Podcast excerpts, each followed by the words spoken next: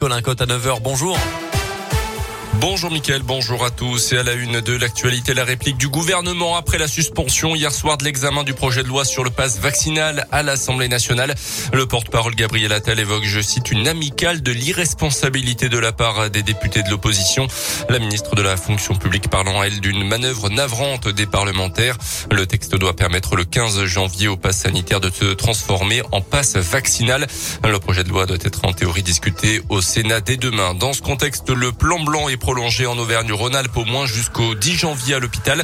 La pression due à la cinquième vague s'accentue encore en France. Plus de 2000 admissions ces dernières 24 heures selon les chiffres de Santé publique France. 9300 une semaine et au total près de 19 600 patients hospitalisés hier. 9 patients Covid en réanimation dans la région ont été transférés entre Noël et le jour de l'an dans des hôpitaux de l'ouest et du sud-ouest du pays pour désengorger les services de réanimation. Dans l'actu également, c'est un autre virus qui inquiète dans l'un en ce moment, celui de la grippe aviaire. Une dizaine de cadavres d'animaux sauvages ont été découverts hier matin à Versailles, Saint-Paul-de-Varax et La Pérouse, des communes qui sont situées sur la zone de contrôle temporaire définie par un arrêté de la préfecture fin décembre et qui englobe une quarantaine de communes de la Dombe. Des analyses sont actuellement en cours. Jusqu'à présent, aucun cas de grippe aviaire n'a été découvert en élevage ou en basse-cour dans le département de l'Ain, mais la préfecture appelle quand même à la vigilance. La révision complète de la centrale nucléaire du budget se poursuit. Le coup d'envoi de cette quatrième visite décennale des réacteurs du site de Saint-Vulbas a été donné en 2020. L'objectif, c'est de prolonger la vie de la centrale au-delà de 40 ans, âge qu'elle a largement dépassé puisqu'elle a été mise en service en 1972. Après les réacteurs 2 et 4 en 2020, le numéro 5 est en cours de révision complète. Pour le numéro 3, c'est prévu en 2023. Les équipes de la centrale devront également travailler sur l'amélioration de la sûreté du site. Ce chantier a été précédé par d'autres travaux dans le cadre de ce grand carénage et il a permis la création de plus d'un millier d'emplois en CDI depuis quatre ans, comme l'indique Pierre Boyer, le directeur de la centrale du budget.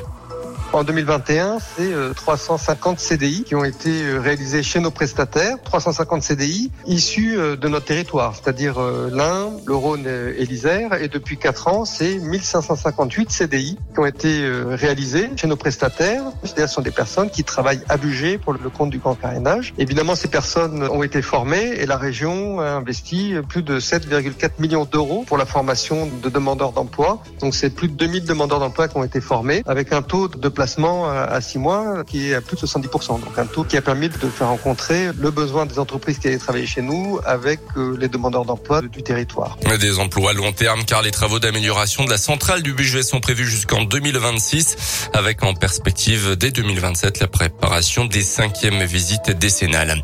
La Fédération française de foot a décidé de ne pas en rester là. La commission discipline va se pencher sur les incidents qui ont causé l'interruption de la rencontre entre Jura Sud et la Saint-Etienne en Coupe de France. Ce week-end, elle va ouvrir une instruction selon le journal L'équipe. La partie avait été interrompue une vingtaine de minutes après l'usage d'engins pyrotechniques et de jets de pétards de la part de supporters stéphanois. En Coupe de France, toujours la suite des 16e de finale hier soir avec la large victoire du Paris Saint-Germain sur le terrain de Vannes, une équipe de National 2.